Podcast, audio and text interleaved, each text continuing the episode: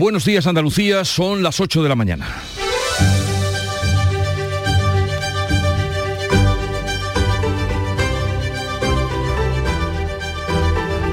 En Canal Sur Radio, La mañana de Andalucía con Jesús Vigorra.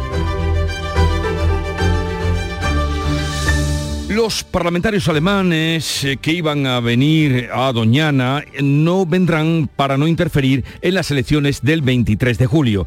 La delegación de diputados germanos que querían conocer de primera mano la gestión del agua y el cultivo de las fresas en Huelva suspenden su visita para mejor ocasión. Hoy el Consejo de Gobierno de la Junta va a aprobar una declaración institucional para apoyar el sector de los frutos rojos. Además, el Parlamento andaluz va a incluir hoy a Miguel Delibes Castro en la lista de comparecientes para opinar sobre el proyecto de ley de regadíos en la corona norte del parque. Inquietud en el sector pesquero andaluz y la Junta por la finalización del acuerdo con Marruecos. El gobierno reconoce la dificultad de que Rabat y Bruselas renueven el tratado que incluye aguas del Sáhara. El acuerdo está pendiente de una sentencia del Tribunal de Justicia de la Unión Europea y los pescadores andaluces que faenan en esa zona ya están temblando. El Consejo de Ministros aprobará hoy el anexo al plan de recuperación del COVID, el documento propiciará la llegada de un nuevo tramo de fondos europeos, alrededor de 84.000 millones de euros, que ya no serán a fondo perdido.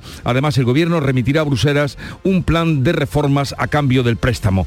Y Pedro Sánchez propone seis debates cara a cara con Alberto Núñez Feijóo. Los populares rechazan esta oferta por excéntrica, mientras que Sumar, Podemos y Vox coinciden en que el presidente del Gobierno está fuera de la realidad al no reconocer a los demás partidos que quedan fuera del bipartidismo. La mañana de Andalucía.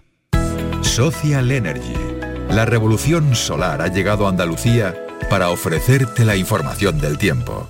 Martes 6 del 6 con cielos con intervalos de nubes medias y altas eh, que irán aumentando por la tarde a nubosos en el tercio occidental al final eh, cuando no se descartan incluso precipitaciones más probables e intensas en el litoral mediterráneo. De hecho, la provincia de Cádiz estará en aviso amarillo entre las 3 y las 8 de la tarde. Las temperaturas mínimas siguen sin grandes cambios o en ascenso y las máximas en ascenso salvo en las provincias de Cádiz y de Málaga donde se esperan pocos cambios. Los vientos van a soplar de componente este flojos en el interior, girando a componente sur en la vertiente atlántica y con levante fuerte en el estrecho con rachas que serán muy fuertes. Celebra el Día Mundial del Medio Ambiente con Social Energy. Realizamos un estudio gratuito para ahorrar hasta un 90% de tu factura eléctrica y solo hasta el 12 de junio te descontamos hasta 400 euros en tu instalación o te regalamos un cheque en Amazon o el corte inglés. Pide tu cita en el 955 44 11 11 o socialenergy.es y aprovecha las subvenciones disponibles. La revolución solar es Social Energy.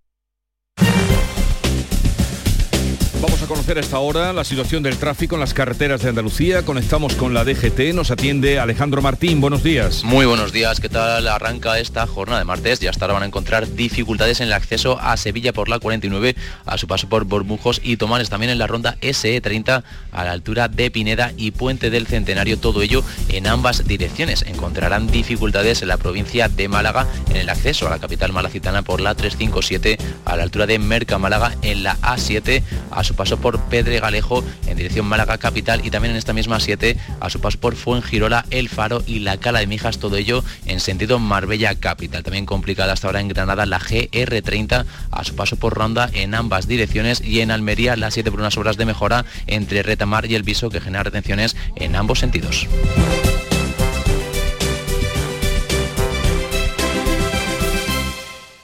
Dicen que detrás de un gran bote del Eurojackpot hay un gran millonario. Esto, ¿y detrás de un gran millonario? Pues que va a haber un... Ahora Eurojackpot, el mega sorteo europeo de la 11, es más millonario que nunca. Este martes, por solo 2 euros, bote de 73 millones. Eurojackpot de la 11, millonario por los siglos de los siglos. A todos los que jugáis a la 11, bien jugado. Juega responsablemente y solo si eres mayor de edad. En Canal Sur Radio, La mañana de Andalucía con Jesús Vigorra. Noticias. Los parlamentarios alemanes que querían conocer la gestión de la sequía y el cultivo de fresas en Huelva y también visitar la producción agrícola de Almería han suspendido su visita a Andalucía para no interferir con las elecciones generales del 23 de julio. Manuel Pérez. La embajada alemana anunciaba la suspensión del viaje a Andalucía durante la reunión de los diputados con el secretario de Estado de Medio Ambiente. el portavoz del gobierno andaluz, Ramón Fernández Pacheco, acusa al Ejecutivo Central de politizar la visita.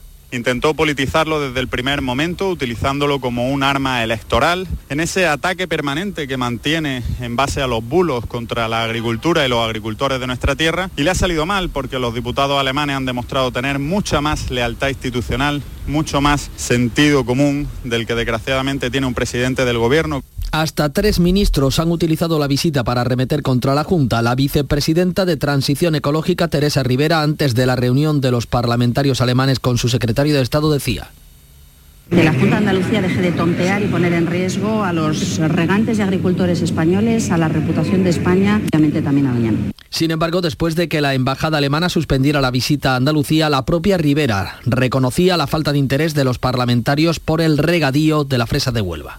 Asunto sensible que puede dar origen a interpretaciones erróneas han decidido no ir y me parece correcto. No, pero no han hablado de Doñana, han hablado de eficiencia, de los eh, planes hidrológicos, de reutilización. La palabra Doñana no ha salido en el debate ni en la conversación. La visita coincide con la campaña de boicot contra el consumo de fresas de Huelva impulsada en Alemania por una asociación vinculada a la izquierda. El presidente de la patronal Interfresa, José Luis García Palacios, asegura que la visita estaba tergiversada pero invita a que se programe más adelante muy sabia la decisión de eludir mm, esta visita en un escenario donde está, em, digamos que ah, realmente tergiversada la razón de su viaje, pero aún así les emplazamos a que estaremos encantados de recibirles la Confederación de Empresarios de Andalucía ha salido en defensa del sector y ha lamentado este hostigamiento. El presidente de la COE, Antonio Caramendi, rechaza el boicot y destaca que el campo es compatible con el medio ambiente. Eh, contrarios a los boicots, porque es compatible totalmente el campo con el medio ambiente, que no se utilice de manera electoral, porque realmente eh, estamos hablando del sustento de la economía de muchas, de muchas familias. Aldi, una de las mayores cadenas de supermercados alemanes en España, aclara que eh, compra la mayor parte de las fresas en Huelva por la exigente calidad del producto español. El gobierno andaluz va a aprobar hoy una declaración de apoyo al sector de los frutos rojos. Y mientras tanto, en el Parlamento andaluz eh, se va a ampliar hoy la lista de comparecientes sobre el proyecto de regadíos en la corona norte de Doñana para incluir así a Miguel Delibes de Castro, Nuria Durán. La mesa de la Comisión Comisión de Fomento va a ampliar el listado para incluir al presidente del Consejo de Participación de Doñana a propuesta de PP y Vox, algo que habían venido exigiendo los grupos de izquierda.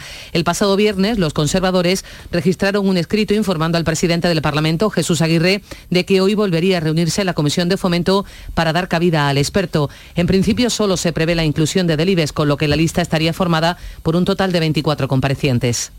Inquietud ahora en la Junta, también en el sector pesquero, después de que el gobierno admita dificultades para la renovación del Tratado de Pesca con Marruecos que expira a mitad de julio. Entre las razones que pueden bloquear el tratado está el recurso pendiente de resolver ante la Corte Europea por el conflicto con aguas del Sáhara Occidental. El ministro de Pesca, Luis Planas, reconoce esas dificultades. Los armadores y pescadores afectados, evidentemente, serán apoyados por el eh, gobierno de España para tener en cuenta esa situación creada a partir del 18 de julio. Desde la Junta, la consejera de Agricultura y Pesca, Carmen Crespo, pide a la Unión Europea que reactive la negociación con Marruecos. Hemos pedido al Ministerio de Agricultura y Pesca del Gobierno de España que pida a su vez a la Unión Europea que reactiven las negociaciones con Marruecos. Es fundamental que antes del día 16 de julio se le dé certidumbre a los pescadores de nuestra tierra. Casi medio centenar de barcos y unos 500 tripulantes andaluces se verán afectados si no se prorroga el marco vigente que expira el 17 de julio. Bueno, pues ya veremos qué dicen los pescadores a los que con estas noticias no les llega la camisa al cuerpo. Bueno, otra noticia, la Junta concede la autorización definitiva para que Fertiberia acometa la restauración de los fofollesos en Huelva. Después de décadas de reivindicaciones, el proyecto Restore 2030 tiene luz verde. Fertiberia va a invertir en la recuperación de la zona más de 60 millones de euros. Servirá para encapsular alrededor de 75 millones de toneladas de fosfoyeso, material contaminante que lleva apilado desde hace décadas junto a la capital onubense. Ahora la compañía debe pedir la licencia de obras, comenzará los trabajos de restauración que todavía se van a prolongar otros 10 años. Por otro lado, hemos sabido que la Junta y el Instituto Geológico Minero de España van a revisar el estado de las balsas de las minas de Río Tinto, también en la provincia onubense. La Junta comienza hoy la elaboración de los presupuestos para el año que viene, 2024, y el Gobierno aprueba la ampliación del plan de recuperación para recibir otros 84.000 millones de préstamos de fondos de Bruselas. El Consejo de Gobierno andaluz va a acordar el inicio de la elaboración de los presupuestos de la Junta para el próximo ejercicio. Y en Moncloa, el Consejo de Ministros va a aprobar una adenda al plan de recuperación previsto para recibir otros 84.000 millones de fondos europeos que ya no serán eh, a fondo perdido, sino como préstamo por el que habrá que pagar intereses. La vicepresidenta primera, Nadia Calviño, anuncia que el Gobierno va a remitir a Bruselas las reformas a las que se compromete a cambio de esos fondos que vienen a consolidar las inversiones ya iniciadas. Tenemos que poner en marcha la segunda fase, movilizando hasta 84.000 millones de euros de préstamos. Lo vamos a hacer a través de un conjunto de fondos y, entre otros, vamos a crear un fondo de 2.200 millones para incentivos fiscales para las inversiones verdes de las familias y las empresas. Las comunidades autónomas van a recibir 20.000 millones de euros para inversiones sostenibles que repartirá el Gobierno que salga de las urnas el próximo 23 de julio. El plan contempla también 22.500 millones para la modernización de las empresas españolas, en especial para las pymes. Hablemos ahora de las próximas elecciones en nuestro país. Pedro Sánchez plantea una campaña como un plebiscito entre PSOE y PP. Propone seis debates cara a cara con Alberto Núñez Feijo, pero sin el resto de líderes políticos que ya han saltado diciendo que hay más partidos al margen de PP y PSOE. Sánchez pretende celebrar los duelos televisivos con Feijo cada lunes desde la próxima semana y hasta el 17 de julio. Seis debates previos a las elecciones. He ofrecido seis debates en este caso el líder de la oposición. ¿Por qué? Porque hay tres dimensiones en estas elecciones. Una es el de los dos únicos candidatos posibles. No porque lo diga yo, sino porque lo han dicho los españoles y españolas. El PP lo considera una excentricidad. Su coordinador de campaña, Borja Semper, lo achaca a la ansiedad de Sánchez. Entendemos la ansiedad del presidente Sánchez, entendemos la ansiedad de Pedro Sánchez, pero lo que le pedimos es calma, tranquilidad, no estamos para excentricidades y entendemos también que el presidente Sánchez está mucho más cómodo en un plato de televisión que en la calle. La propuesta disgusta a Yolanda Díaz, la líder de Sumar, se quedaría fuera de ese foco mediático. Creo que mm, España no se resume en una foto entre Alberto Núñez Feijó y Pedro Sánchez. Eso no es nuestro país. No se resume ahí. Esa es una España muy pequeñita, Tampoco gusta a Podemos ni a Vox que lo tachan de un intento de volver al bipartidismo. Desde el grupo conservador, Santiago Abascal decía. No se han dado cuenta de que España ha cambiado. No han aceptado la realidad. No es que aquí estemos otras personas y otros partidos. Es que hay millones de españoles que votan a otras fuerzas políticas. Y vuelve a aparecer Pablo Iglesias para acusar a los socios de Yolanda Díaz de querer excluir a Podemos de las listas de sumar. A cuatro días para que se cierre el plazo para registrar la confluencia, Iglesias apunta a que Más Madrid, los comunes y Compromís rechazan una confluencia con Podemos. Cree Iglesias que los tres han decidido concurrir solos, un error a su juicio que la izquierda no puede permitirse en un momento, dice, de excepcionalidad como el actual. El fundador de la formación morada critica a Yolanda Díaz y a sus socios por pretender, dice, excluir de las listas a los líderes de Podemos como Irene Montero o Ione Belarra frente a una dinámica que yo sí he tenido la sensación de ver en los últimos días, como de venganza, como de una presión de, de Irene Montero fuera y no sé qué, creo que sería mucho más sensato apostar por la responsabilidad el Partido Popular llama a votar por correo para luchar así contra la abstención el 23 de julio, pero, pero los sindicatos de correos amenazan con una huelga de 15 días en vísperas de las elecciones. La secretaria general del PP, Cuca Gamarra, invita al voto por correo para evitar que los ciudadanos tengan que elegir, dice, entre votar o irse de vacaciones. Que puede haber urnas y vacaciones y que para eso hay un instrumento como es el voto por correo, donde el Partido Popular va a llevar esas campañas de comunicación y de información para que todo el mundo sepa cómo tiene que hacerlo o puede hacerlo y así todo el mundo pues eh, tenga la posibilidad de ejercer ese derecho fundamental. Entre tanto, trabajadores de correos en Madrid amenazan con una huelga de 15 días justo antes de las elecciones. Consideran insuficiente la contratación de 5.500 trabajadores anunciada por la dirección como refuerzo para cubrir la campaña electoral.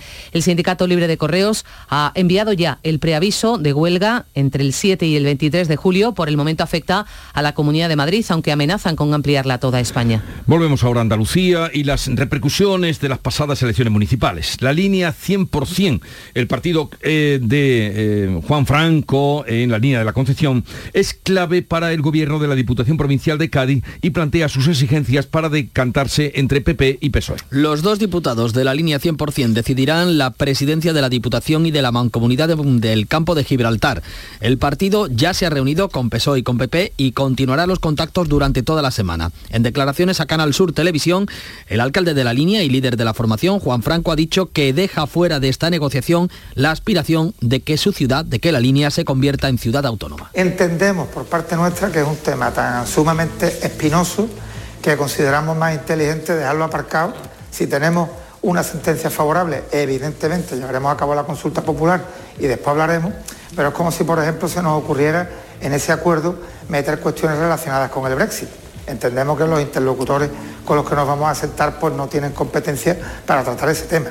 En el municipio granadino de Diezma, un sorteo va a decidir hoy quién se hace con la alcaldía después del empate a 201 votos entre PSOE y PP. Mayoristas y agencias de viajes han criticado que el adelanto electoral tiene prácticamente paralizada la venta de vacaciones para el mes de julio ante la incertidumbre de las citaciones para una mesa electoral. Alfonso Miranda. Resulta que del 24 al 28 de junio los ayuntamientos tienen que hacer los sorteos de las mesas electorales. O sea que si el 1 de julio usted no ha recibido notificación alguna, puede irse de vacaciones vacaciones sin problema. Ahora bien, si recibe esa notificación, tiene siete días para presentar alegaciones y cinco más para que la Junta Electoral le diga si sus vacaciones reservadas y pagadas son motivo de librarse de ser presidente o vocal de mesa. Y eso sería el 13 de julio. De ahí que las agencias de viajes hayan criticado la paralización de la venta de los paquetes vacacionales. Trino Martínez es el portavoz en Jaén. Pero es verdad que hay muchas personas que antes de que se convocaran la, la, elección el 23 de julio, pues muchos ya tenían reservadas sus vacaciones,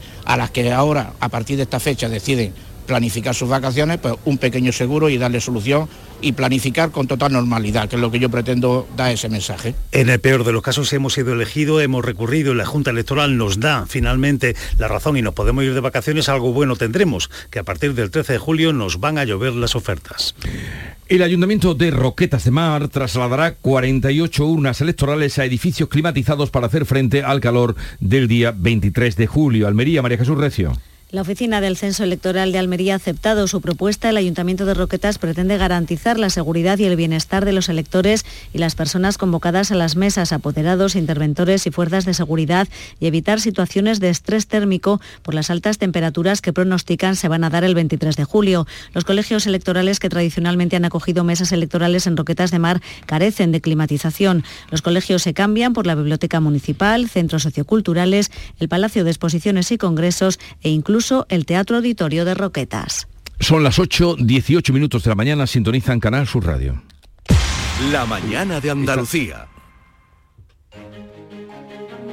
¿Cómo puedes comprobar que todo esté listo para votar en las elecciones generales del 23 de julio? Debes figurar en las listas del censo electoral. Puedes consultarlo del 5 al 12 de junio en tu ayuntamiento, consulado o INE.es.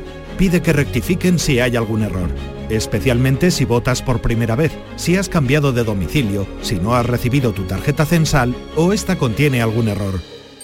Ministerio del Interior, Gobierno de España. En Canal Sur Radio, la mañana de Andalucía con Jesús Bigorra. Noticias. Una cámara de seguridad eh, muestra a la alcaldesa de Maracena, ya mm, le suena a este pueblo de Granada, es la socialista Berta Linares, con su expareja y presunto secuestrador de la edil Vanessa Romero, justo después de que se produjera el rapto. El vídeo desmonta la versión de la alcaldesa. Al destaparse el caso, ella aseguró no haber hablado con su expareja desde la noche previa al secuestro. La noche anterior hablamos, él estaba en Málaga y yo aquí, y nos despedimos diciendo que él tenía trabajo por la mañana, yo también, y que luego hablaríamos como siempre. Incluso hablé con él en videollamada, o sea que, que sé que estaba en Málaga.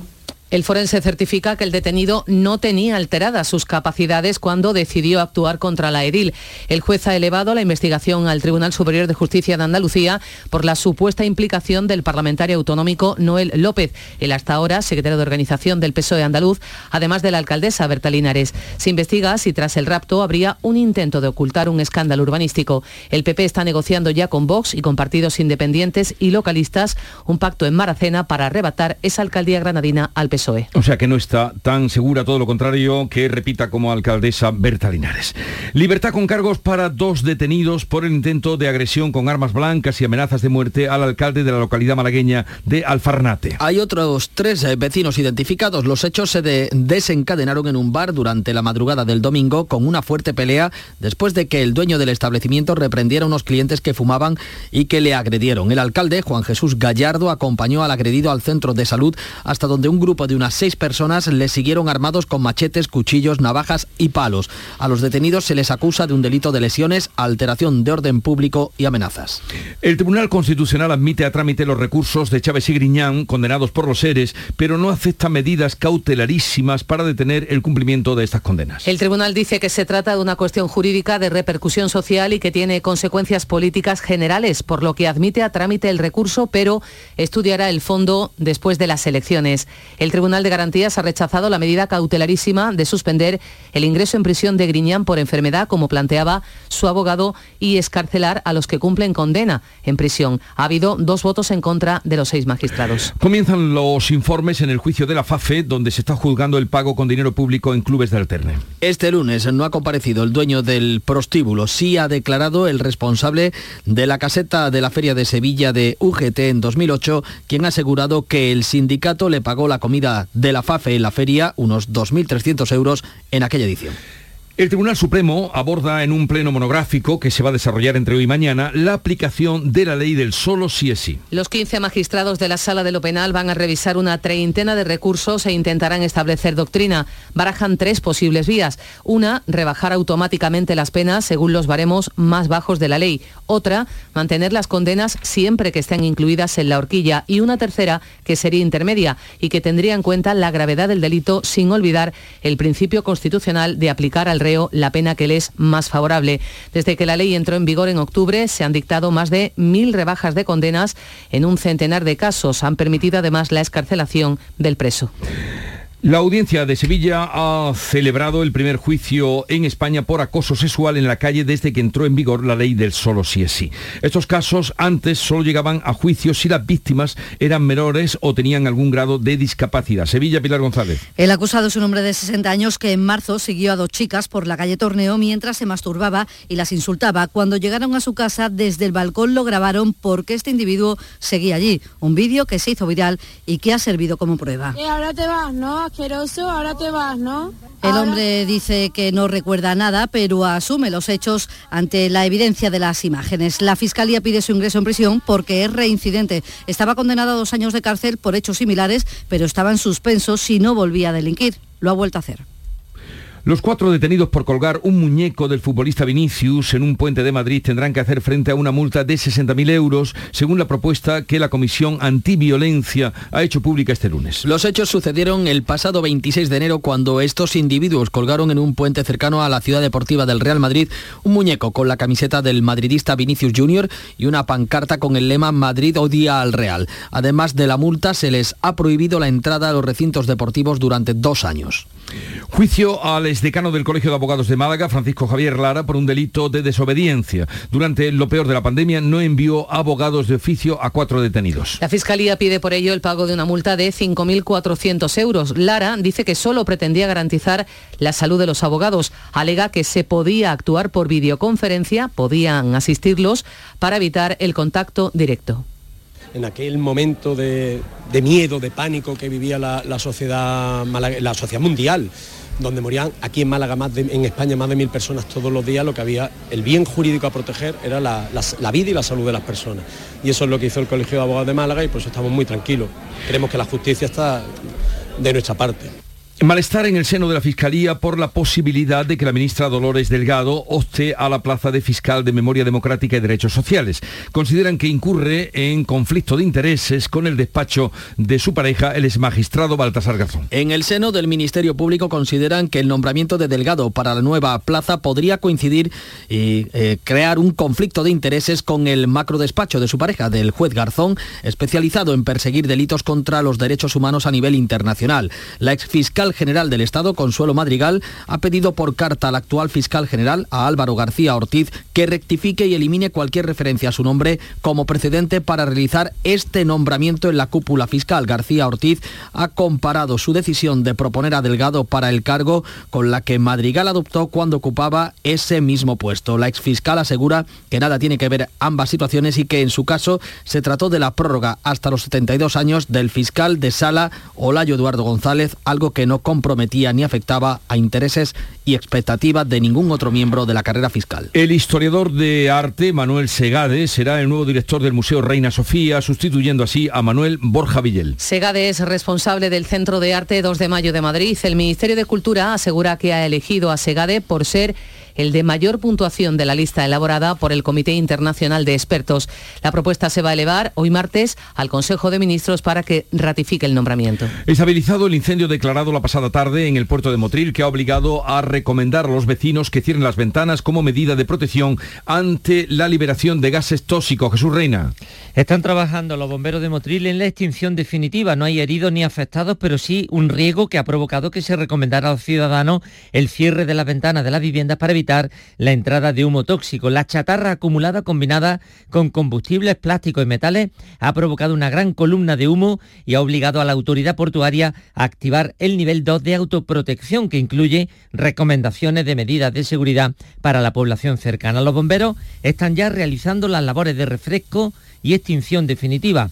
Aparte de la zona de acumulación de chatarra, no hay otros bienes ni barcos afectados. La investigación de la inmunóloga gaditana Carola García Vinuesa ha demostrado la inocencia de una mujer que llevaba 20 años en la cárcel en Australia por el asesinato supuestamente de sus cuatro hijos. Salud, Botaro. Las autoridades australianas ordenaron el año pasado reabrir el caso de Folvik por la muerte entre 1989 y 1999 de sus hijos cuando tenían entre 19 días y 18 meses, después de que el equipo de científicos indicara la posibilidad de que los fallecimientos se debieran a una rara mutación y de que murieran por causas naturales. Una investigación que se publicó en una revista de la Asociación Europea de Cardiología.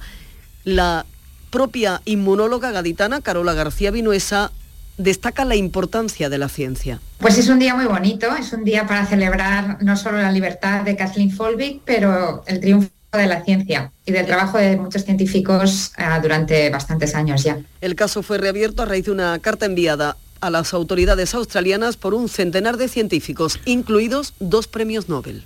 Hablamos ahora de la guerra de Ucrania, noche de sirenas antiaéreas en Ucrania y explosiones en la capital, en Kharkov y en Dnipro. Ucrania no confirma ni desmiente que haya comenzado la anunciada contraofensiva Rusia, sí lo da por hecho y reitera que ha frenado dos envites en zonas de la región de Donetsk. Volodymyr Zelensky solo informa de que ha lanzado ataques terrestres y que ha recuperado terreno en Bakhmut.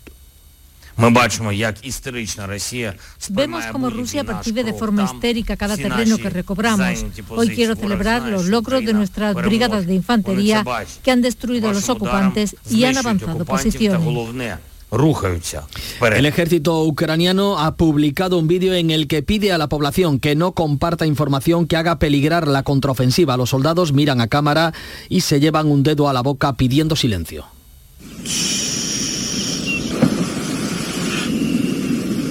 Y en medio de la situación bélica, el Papa Francisco ha enviado a Kiev al negociador más experimentado del Vaticano, el cardenal Mateo Zuppi, con el propósito de mediar en la guerra. El pontífice ya reveló hace semanas que planeaba esta intervención. Y llega la borrasca Oscar que se dejará sentir en Andalucía a partir de este miércoles. Es una borrasca anómala al ser típica de los meses fríos y tendrá un mayor impacto en Canarias. De momento, como ha contado a Canal Sur Radio, el profesor de la Universidad de Huelva, Jesús de la Rosa, la Agencia Estatal de Meteorología no ha activado avisos por esa borrasca en nuestra comunidad. Frentes con lluvia en Andalucía Occidental a partir del miércoles entre el mediodía y la tarde. Esto ocurrirá también el jueves y con una probabilidad de lluvia entre un 60 a 70%. Localmente es previsible que haya núcleos tormentosos, aunque hasta estos momentos AEMET no ha lanzado ningún aviso amarillo Málaga va a recuperar el próximo 15 de junio el agua en las duchas de la playa. Este servicio se encuentra interrumpido por la sequía y desde el ayuntamiento no se descarta que se tenga que volver a cortar si la situación no mejora y lo requiere la Junta de Andalucía. En estos momentos solo están funcionando los lavapiés. Esta limitación responde a un artículo del decreto en el que se prohíbe la utilización de los recursos hídricos aptos para el consumo humano como duchas y surtidores públicos. Continúa la Feria del Corpus en Granada tras el pregón de Juan Habichuela Nieto. El guitarrista Juan Torres Fajardo, Juan Habichuela Nieto ha pronunciado el pregón de la feria. Están ya expuestas en la ciudad las carocas, esas quintillas satíricas ilustradas por Mesa Madero que retratan con retranca la vida granadina. También los espectáculos para los niños y en el ferial un buen ambiente el que ya se respira. Llegamos así a las ocho y media de la mañana, tiempo ahora para la información local, después continuamos con la tertulia.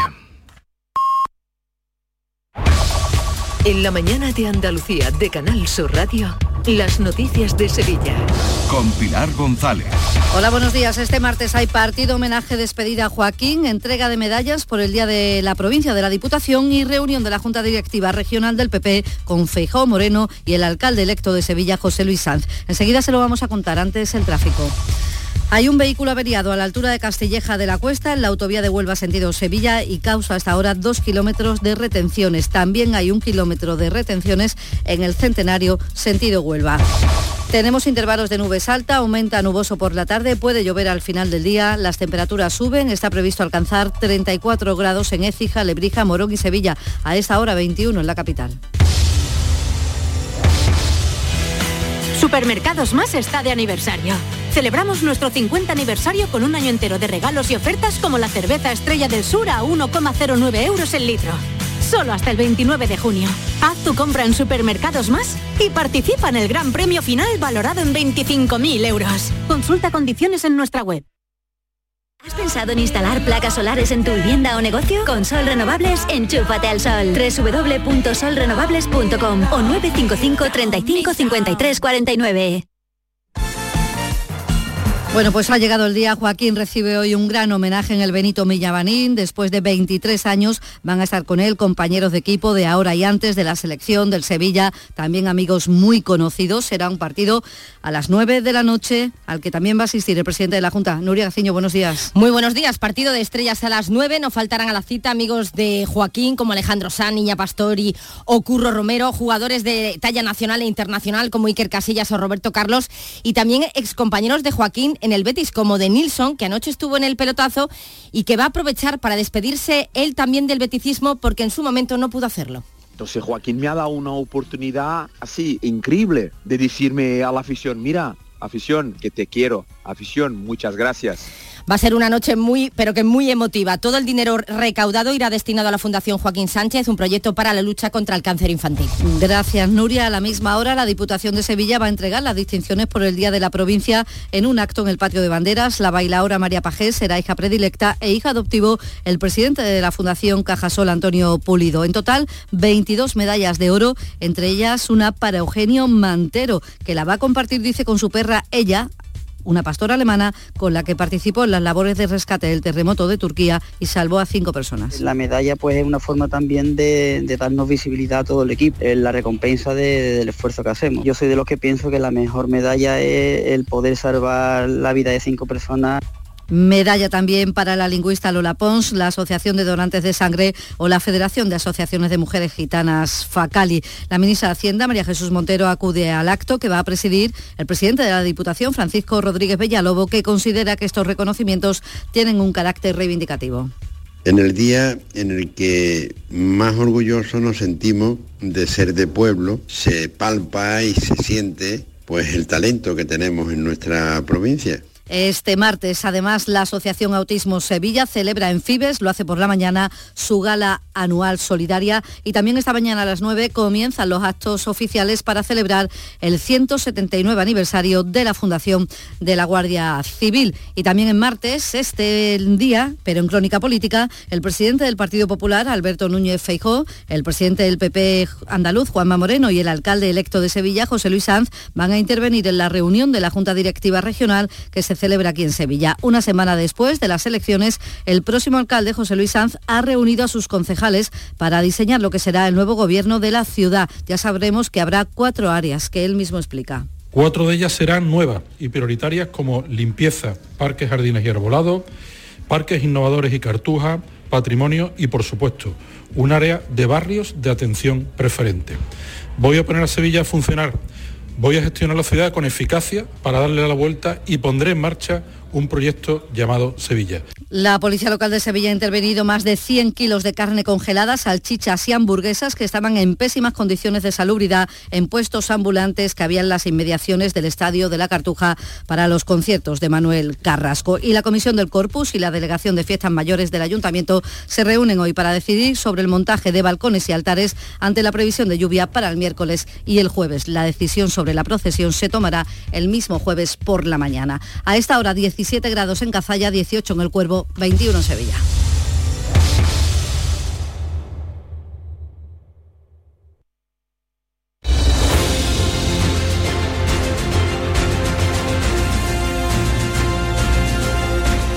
...8.35 minutos de la mañana, sintonizan Canal Sur Radio y en un momento vamos a abrir eh, tertulia, conversación de actualidad, hoy con Amalia Burnes, Kiko Chirino y Teo León Gross.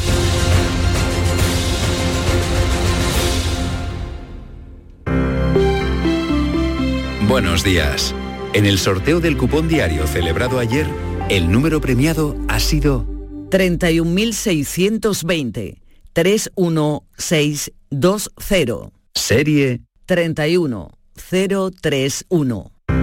Recuerda que hoy, como cada martes, tienes un bote millonario en el sorteo del Eurojackpot de la 11. Disfruta del día. Y ya sabes, a todos los que jugáis a la 11, bien jugado.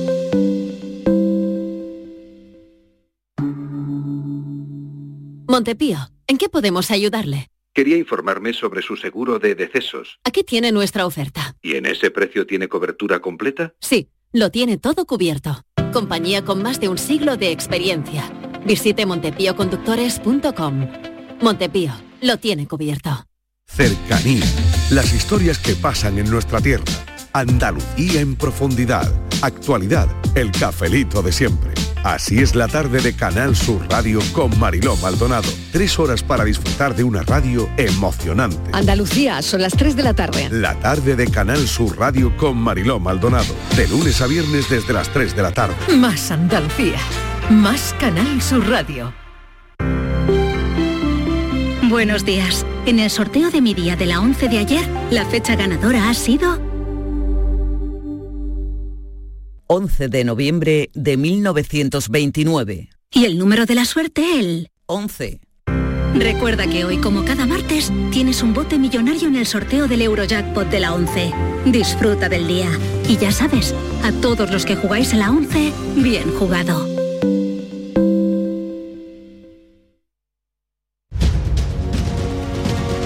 Esta es La Mañana de Andalucía con Jesús Vigorra, Canal Sur Radio. Y vamos a, mm, a, comentar las noticias que les estamos contando esta mañana con Amalia Burnes del diario El País. Amalia, buenos días. Hola, muy buenos días Jesús. ¿Qué tal estás? Bien, relativamente. ¿Cómo que relativamente? Yo te veo estupenda. Contaba que me levanta con una mala noticia de estas subidas de hipotecas así ah, bruscas y repentinas y me tiene el cerebro están, eh, están hablando mucho de los viajes que nos están haciendo de las agencias porque la gente la incertidumbre si me llamarán o no me llamarán pero ah, por eso mismo yo a mí nunca me han llamado ¿eh? para una mesa electoral no sé si decirlo no pero digo que por e, que, detrás de eso también está el subidón de las hipotecas que no que no para. Kiko Chireno su director de Ideal de Granada buenos días. Qué tal buenos días. Desde la feria Ahora mismo no. Todo se andará. He empezado, empezado la, feria con cierto raciocinio. A partir de mañana ya es otra cosa. no respondo a mi razón. Hay tiempo para todo. Y aquí con nosotros también Teo León Gross, eh, director presentador de Mesa Análisis, una menos 10 en Canal Sur Televisión. Buenos días.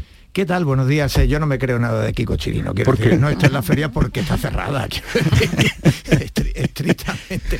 En cualquier caso, volviendo a la hipoteca de Amalia, porque yo creo que en este momento es algo que, que sufren eh, miles y miles y miles de ciudadanos. Por eso lo he traído aquí las a subidas de las hipotecas son eh, muy fuertes. Hay una media de 300 euros. Exactamente 301 me ha y, subido. y- y- y- y, bueno, y eso es un golpe muy fuerte para la renta familiar, eh, para la economía familiares.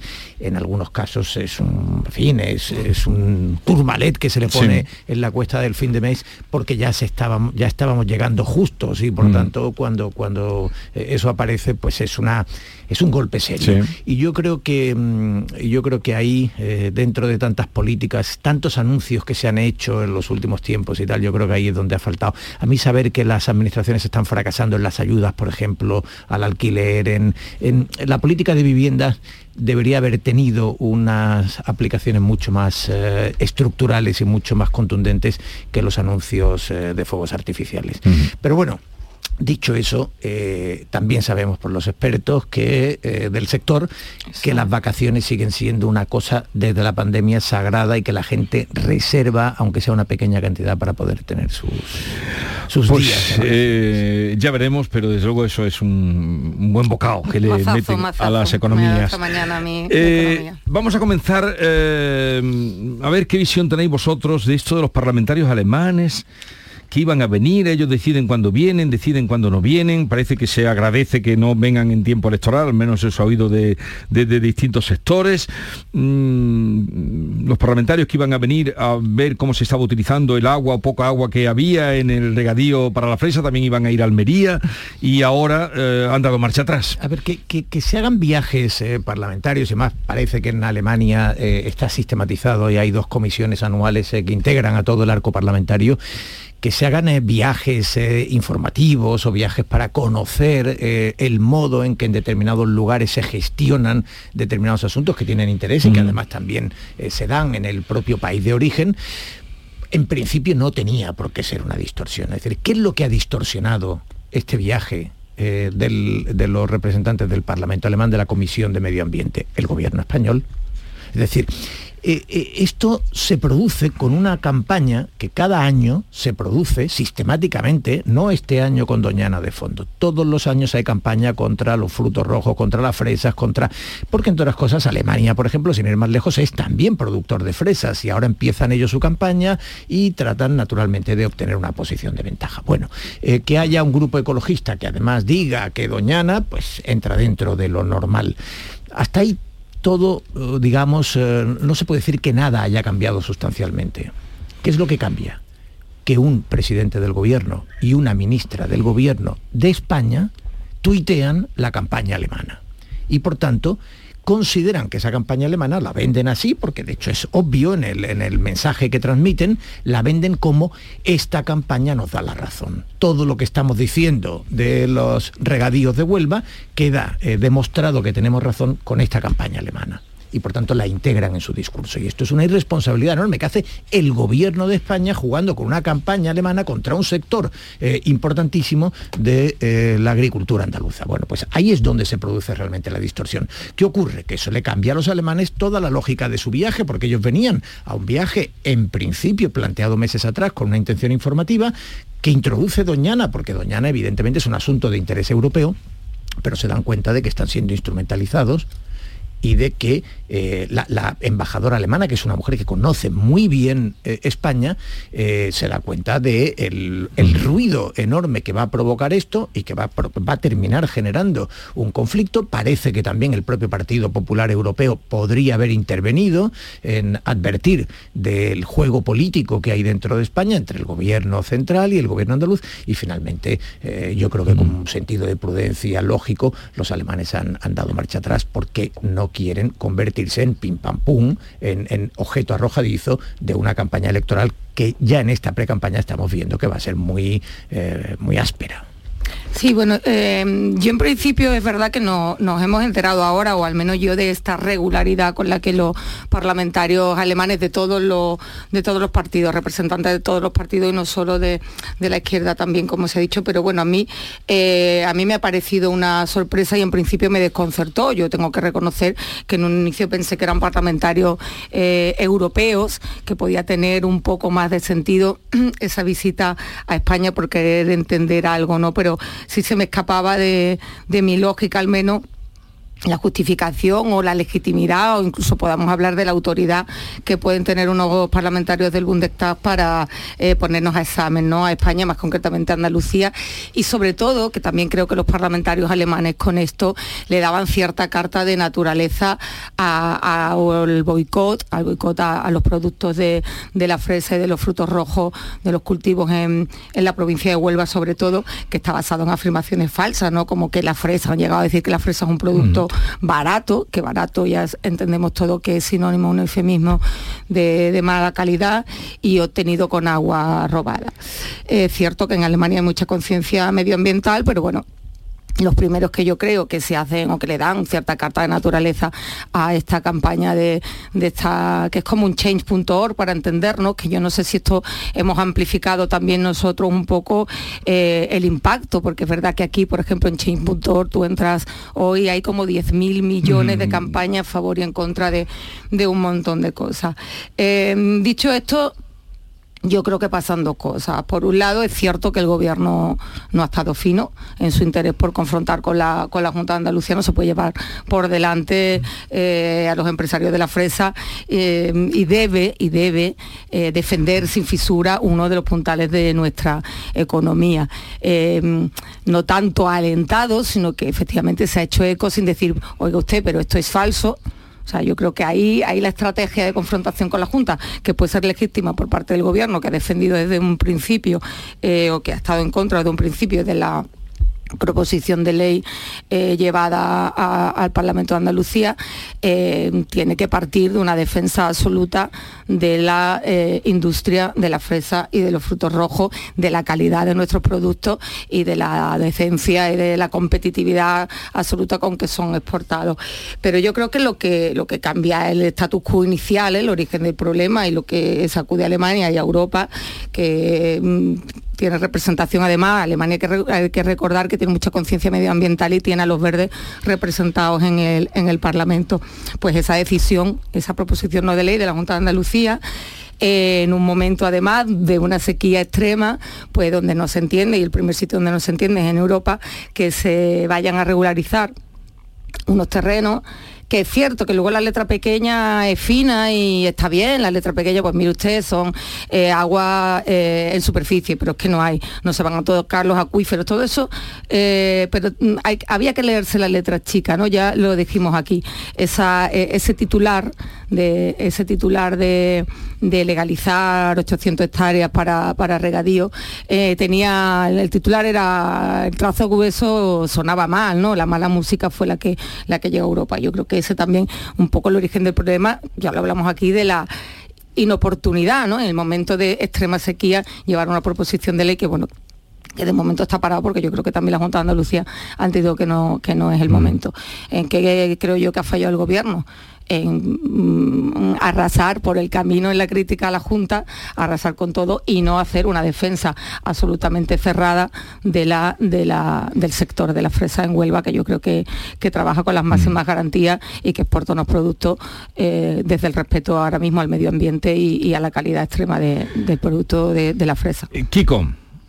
Yo es de agradecer que la misión alemana haya visto esta improcedencia o impertinencia de la visita y hubiese sido también más de celebrar si no hubiese necesitado llegar a Madrid para percatarse de que lo que estaba haciendo no era un intercambio de experiencias dentro de unas visitas políticas para cooperar, en materias que todos creemos y defendemos que hay que cooperar, en el tema de la sequía, cambio climático, etcétera, sino que estaba intercediendo, intermediando o al menos interviniendo en una política nacional que no le correspondía.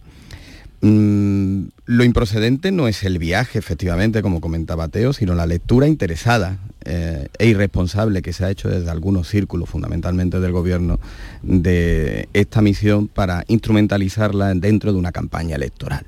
Esto es por lo que los alemanes se dan cuenta que están tensionando o que van a ser parte de esa tensión electoral y se retiran, insisto, cuando ya estaban en, en Madrid. Y entonces eh, en esa campaña hemos asistido a declaraciones totalmente esperpénticas, ¿no? que podría ser normal si fuera fruto de un chascarrillo, pero es más alarmante si es declaración y son declaraciones de ministros, ¿no? Una ministra como Nadia Calviño que ha dicho que ya lo veía venir y le faltó decir y no hice nada, lo vi venir y no hice nada.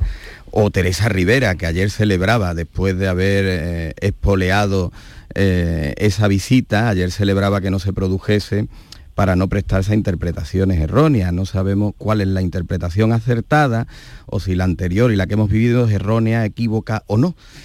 Pero claro, lo que pasa es que este, estos ataques no son nuevos. Estos ataques a, a, Huelva, a los frutos rojos, a la fresa, no son nuevos. Partimos de una vicepresidenta Yolanda Díaz que hace poco dijo que no había que comer fresa fuera de temporada porque era explotación de trabajadores.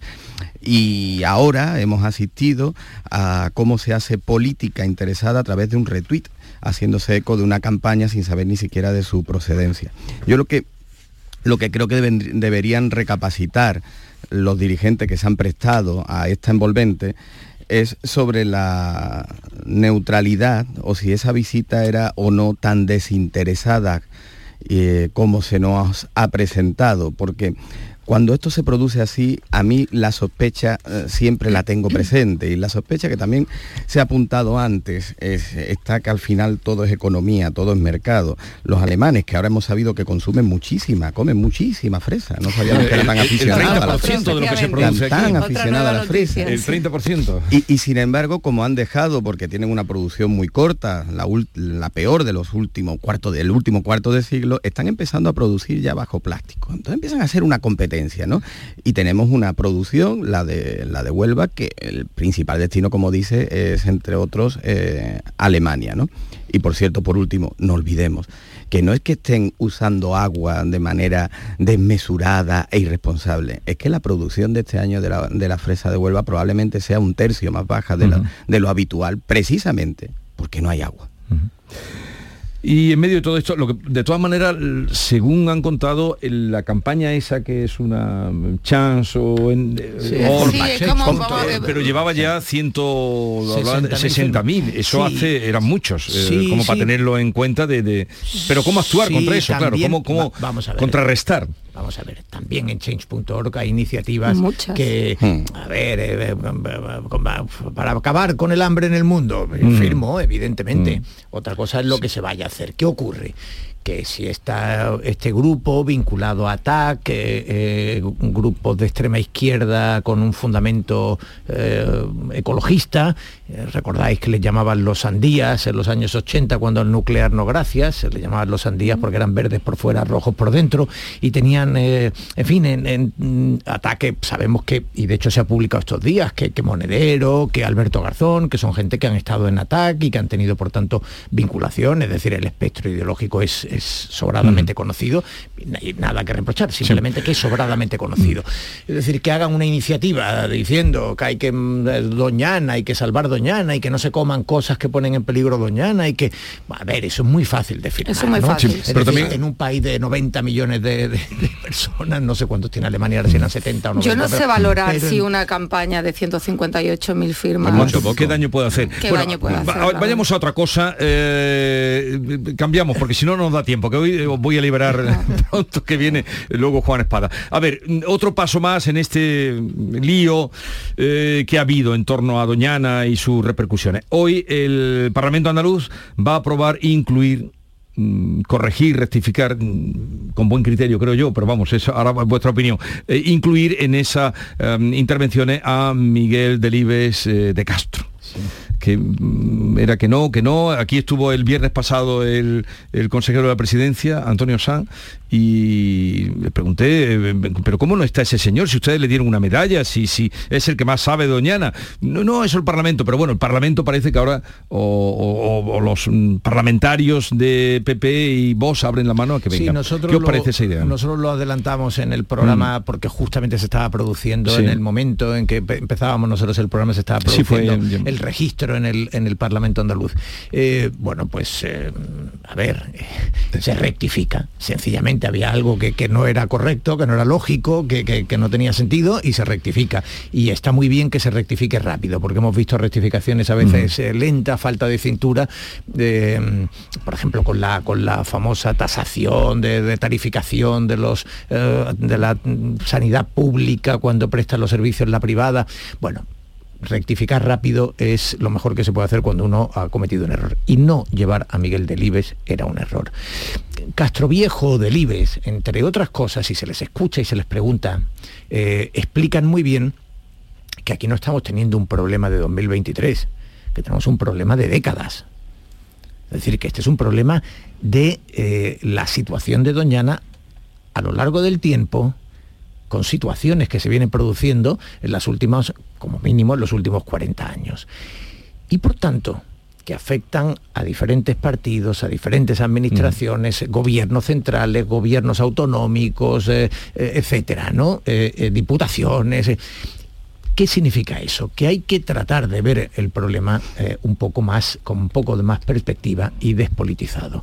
Y creo que una de las mejores cosas que le podría pasar a este debate, yo creo que la proposición de ley es como mínimo manifiestamente mejorable, si no eh, necesariamente rectificable, que lo, que, lo es.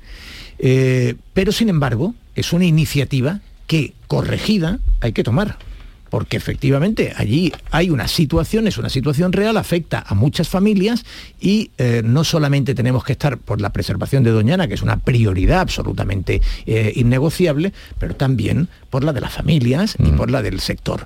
Y consiguientemente ordenar lo que está desordenado poner un poco de racionalidad en lo que ha ido llenándose de sin razón a lo largo del tiempo es absolutamente obligado. Entonces yo creo que, ¿cuál es el problema? El problema está en que una iniciativa errónea por parte de la Junta de Andalucía es vista por el Gobierno Central como una oportunidad de entrar eh, a saco y no de negociar. Y todos sabemos perfectamente, además, yo creo que eso lo sabemos perfectamente todos, si el, gobierno catalán o el gobierno vasco hace una iniciativa de este tipo, que tú dices, no, no, eso hay que rectificarlo, eso no está bien. Mesa de diálogo, comisión bilateral, el diálogo es sagrado, somos demócratas, eh, no se puede llegar con el ordeno y mando, lo democrático es entenderse. ¿Qué ha ocurrido aquí? Que el gobierno central vio en el error de la Junta de Andalucía la oportunidad de entrar absolutamente a degüello. Y eh, Teresa Rivera no ha hecho una sola declaración, una sola, que no fuera a degüello. Y por tanto, entiendo yo, el gran problema que se ha producido aquí es que en lugar de corregir y de encauzar algo que es absolutamente necesario, ha ido, eh, ha ido a la confrontación con dos campañas electorales. Había una en el horizonte, pero es que ahora, había, se ha presentado una segunda. Bueno, ya hemos visto además que no le ha pasado factura al Partido Popular eh, la polémica de Doñana en, en las elecciones municipales. La provincia de Huelva, además, que era un bastión en su diputación socialista pues va, a cambiar de, de signo político. Pero bueno, sí es cierto que el portazo a Delibes, por llamarlo de alguna manera, eh, en, en, el mismo seno de, la Junta de Andalucía y del Partido Popular reconocían que le había dado más altavoz a, la polémica, ¿no? Había sido un amplificador de, la polémica por la ampliación de, las zonas regables en el entorno de, en el entorno de Doñana. Y efectivamente había, había que que rectificarlo porque además es lo que es lo que yo comentaba antes, ¿no? Esa mala música que da eh, pues mm, vetar o, no citar a uno de los expertos que todo el mundo sabe que ya se había manifestado en contra de la proposición de ley. Entonces, bueno, a mí me parece que es sano, sano para ese eh, debate del que eh, al que anima Teo y yo creo que en política tenemos que, que, aspirar a, ese tipo de debates que las voces en contra, sobre todo si son tan autorizadas como las de Delibes de Castro sean tenidas en cuenta, porque él además de lo que dice Teo, él en su escrito inicial eh, contra esta proposición de ley habla precisamente de lo que yo decía antes, esa inoportunidad. O sea, esto hay que hacerse, se debe hacer, pero ni con prisas, ni a lo mejor en esta coyuntura de sequía extrema en la que eh, es poco entendible, sobre todo además cuando las recomendaciones de Europa son precisamente más restrictivas, ¿no? Son mm, restringir más aún eh, las hectáreas, las zonas eh, dedicadas a los cultivos en los entornos de, parajes naturales de la, de la valía y de la necesidad de protección como Doñana. Entonces, bueno, pues en cualquier caso, bienvenida, no bienvenidísima sea mm. la, la, rectificación del gobierno. Mm, Kiko, un minutito, antes de llegar a las nueve. No, yo creo que es un tema efectivamente que había que abordar y que está en el debe de los dos partidos fundamentales de PP y de PSOE, del gobierno y de la Junta, de las dos administraciones, no haberlo abordado eh, con el detenimiento y la mesura que había. No solo no haberlo abordado, sino haberse contraprogramado durante tanto tiempo. Han sido tres campañas electorales, porque esto nace en el albor de la campaña del 19J, y fruto de esa tramitación acelerada y a trompicones han venido estos errores. Para mí, desde el punto de vista político, la torpeza aquí ha estado en, que Juan, Juanma Moreno, que fue un visionario en el tema de, anticipó antes que nadie el tema del tema del agua y lo llevó a su discurso, eh, a ratos ha perdido la iniciativa eh, y ha estado en situaciones incómodas con errores de bulto en una tramitación que era manifiestamente mejorable. El día 13 se mantiene de momento, si no hay el día 13 de junio, es cuando en el Parlamento veremos ahí eh, que son muchos los que están citados, pues van a ser 24 los 24. Pues no, pero que el debate debe de existir, tiene que ser plural y amplio.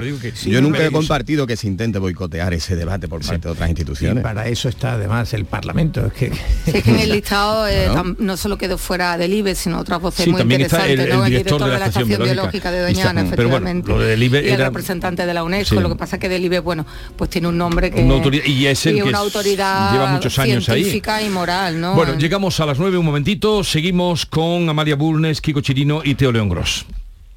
Canal Sur Radio.